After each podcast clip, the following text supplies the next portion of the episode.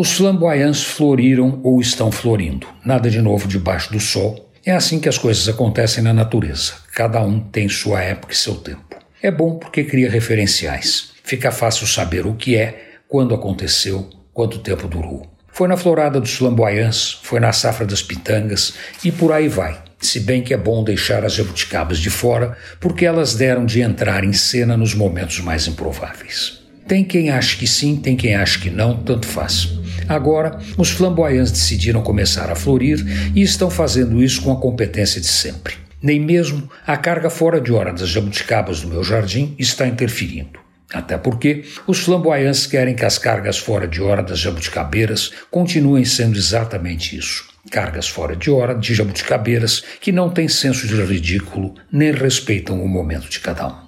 Com sua origem do outro lado do mundo, falando francês e sabendo da beleza de suas flores, os flamboyants fazem o que querem na hora que querem e, como são marcialmente disciplinados, fazem na hora certa dos flamboyants fazerem, nem antes nem depois.